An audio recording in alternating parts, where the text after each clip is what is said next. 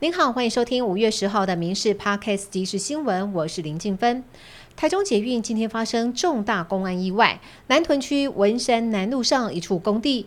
业者在顶楼施工拆除塔吊时，不慎造成塔吊掉落，砸中捷运列车轨道，导致行进中的捷运车厢损毁，造成一名女性被压车底，救出时已经没有生命迹象。另外有八个人受到轻伤，送医救治当中。事发之后，台中市长卢秀燕即刻赶到现场了解状况，都发局也表示，已经勒令业者停工。社会最新消息来关心，新北市新店区中午的时候，经传警匪搏火，台北市大安警方跨区前往逮捕枪炮嫌犯，过程当中，嫌犯先朝警方开一枪，警方则回击六枪，嫌犯身中两枪，分别为腹部以及右大腿，随后落网。根据了解，这一名嫌犯过去就有多项毒品等前科，还曾经拿手榴弹与警方对峙过。最近还当起蜘蛛人攀爬民宅，这一次呢，大安警方接获线报，前往逮捕，再次落网。政治焦点来关心，副总统赖清德代表民进党参选二零二四大选，积极拼选战的同时，也争取党内支持。小英之友会总会长严志发传出已经和赖清德碰面，要他全力以赴赢得胜选。此外，信赖台湾之友会规划五月二十一号插旗嘉义县，与国民党总统提名时程相近，被外界解读进军新北市长侯友谊的家乡。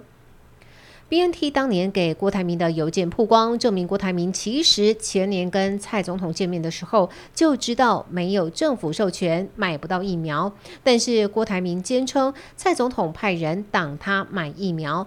今天，卫福部大动作召开记者会，公布当时协议企业购买疫苗的时序，强调没有拖延，也出示了四份合约文件，反驳协议必须写独立的台湾政府，才造成政府采购破局，强调都是谣言。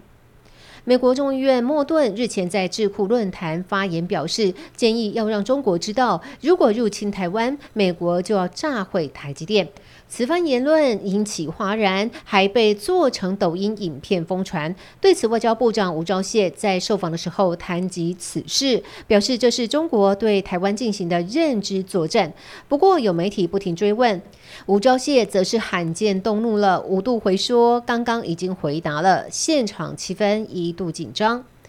新宇航空争议不断，董事长张国维四月二十六号驾驶首航班机飞往美国洛杉矶的时候，让不是飞行人员的百万航空网红 Sam 进入驾驶舱，并且与张国维合照，违反了民航法相关规定，再遭民航局调查。如果查证属实，张国维恐怕被处新台币六万元罚款。民航局局长林国贤在立法院受访表示，该案还在调查。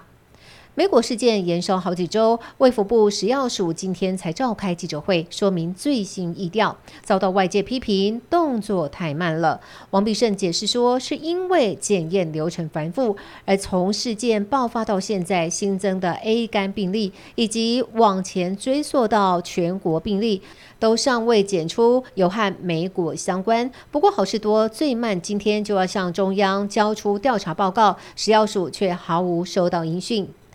民生资讯的部分来看到，面对电力议题，经济部次长兼台电代理董事长曾文生，为了跟民众说明台湾不缺电，在台电 YouTube 频道以将近九分钟的影片向外界做说明，强调台电会善用绿电。妥适的配置供电，强化电网韧性，来确保未来稳定供电。依照台电的规划，到二零三零年新增的燃气机组可以增加九百一十万瓦发电能力，用电大约会成长七百万瓦，净增加的发电量可以负担用电成长的幅度。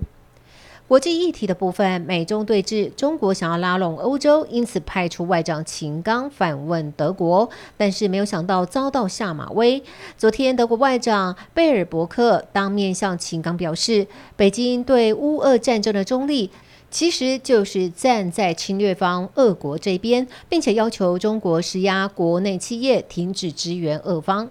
以上新闻由民事新闻部制作，感谢您的收听。更多新闻内容，请上民事新闻官网搜寻。